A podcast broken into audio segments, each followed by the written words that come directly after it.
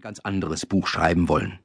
Ein Buch, in dem vor lauter Angst die Tiger mit den Zähnen und die Dattelpalmen mit den Kokosnüssen klappern sollten.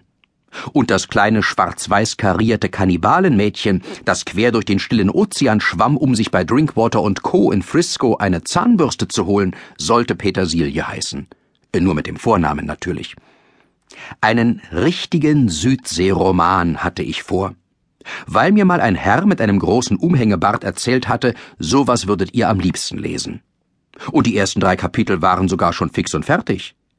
Der Häuptling Rabenaas, auch die schnelle Post genannt, entsicherte gerade sein mit heißen Bratäpfeln geladenes Taschenmesser, legte kalten Blutes an und zählte so schnell er konnte bis 397.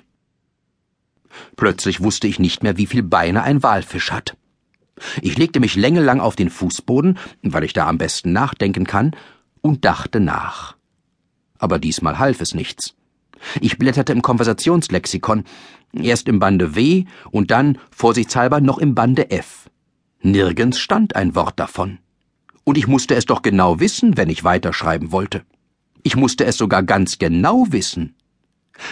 Denn wenn in diesem Augenblick der Walfisch mit dem verkehrten Bein aus dem Urwalde getreten wäre, hätte ihn der Häuptling Rabenaas, auch die schnelle Post genannt, unmöglich treffen können. Und wenn er den Walfisch mit den Bratäpfeln nicht getroffen hätte, wäre das kleine schwarz-weiß karierte Kannibalenmädchen, das Petersilie hieß, nie im Leben der Diamantenwaschfrau Lehmann begegnet.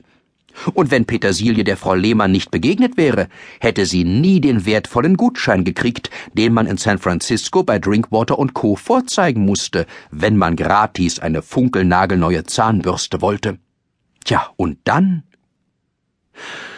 Mein Südseeroman, und ich hatte mich so darauf gefreut, scheiterte also sozusagen an den Beinen des Walfisches. Ich hoffe, ihr versteht das. Mir tat es schrecklich leid. Und Fräulein Fiedelbogen hätte, als ich's ihr sagte, beinahe geweint. Sie hatte aber gerade keine Zeit, weil sie den Abendbrottisch decken musste und verschob das Weinen auf später. Und dann hat sie es vergessen. So sind die Frauen. Das Buch wollte ich Petersilie im Urwald nennen.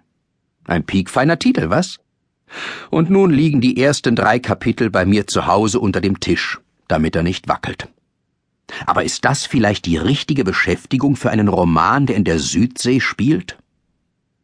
Der Oberkellner Nietenführ, mit dem ich mich manchmal über meine Arbeiten unterhalte, fragte mich paar Tage später, ob ich denn überhaupt schon mal unten gewesen sei. Wo unten? frage ich ihn. Na, in der Südsee und in Australien und auf Sumatra und Borneo und so. Nein, sage ich. Weshalb denn? Weil man doch bloß Dinge schreiben kann, die man kennt und gesehen hat, gibt er zur Antwort. Aber erlauben Sie, bester Herr Nietenführ. Das ist doch klar wie dicke Tinte, sagt er. Neue Bauers, Sie verkehren hier bei uns im Lokal, haben mal ein Dienstmädchen gehabt, die hatte noch nie gesehen, wie man Geflügel brät. Und vor ihr Weihnachten, wie sie die Gans braten soll. Und Frau Neuebauer macht unterdessen Einkäufe und kommt dann wieder. Es war eine schöne Bescherung. Das Mädchen hatte die Jans, wie sie in der Markthalle gekauft worden war, in die Pfanne gesteckt. Nicht gesenkt, nicht aufgeschnitten und nicht ausgenommen. Es war ein mordsmäßiger Gestank, kann ich Ihnen flüstern. Na und? antworte ich. Sie behaupten doch wohl nicht, dass Gänsebraten und Bücherschreiben dasselbe ist. Sie nehmen's mir bitte nicht allzu übel, lieber Nietenführ, da muss ich rasch mal lachen. Er wartet, bis ich mit Lachen fertig bin. Sehr lange dauert es ja auch nicht. Und dann sagt er, Ihre Südsee und die Menschenfresser und die Korallenriffe und der ganze Zauber, das ist Ihre Jans. Und der Roman, das ist Ihre Pfanne, in der Sie den stillen Ozean und die Petersilie und die Tia braten wollen. Und wenn Sie eben noch nicht wissen, wie man solches Viehzeug brät, kann das ein prachtvoller Gestank werden. Genau wie bei dem Dienstmädchen von Neuebauers. Aber so machen es doch die meisten Schriftsteller, rufe ich. Guten Appetit. Das ist alles, was er sagt. Ich grüble ein Weilchen. Dann fange ich die Unterhaltung wieder an. Herr Nietenführ, kennen Sie Schiller? Schiller? Meinen Sie den Schiller, der in der Waldschlösschenbrauerei Lagerverwalter ist? Ah, nicht doch, sage ich, sondern den Dichter Friedrich von Schiller, der vor mehr als hundert Jahren eine Menge Theaterstücke geschrieben hat. Ach so, den Schiller, den mit den vielen Denkmälern.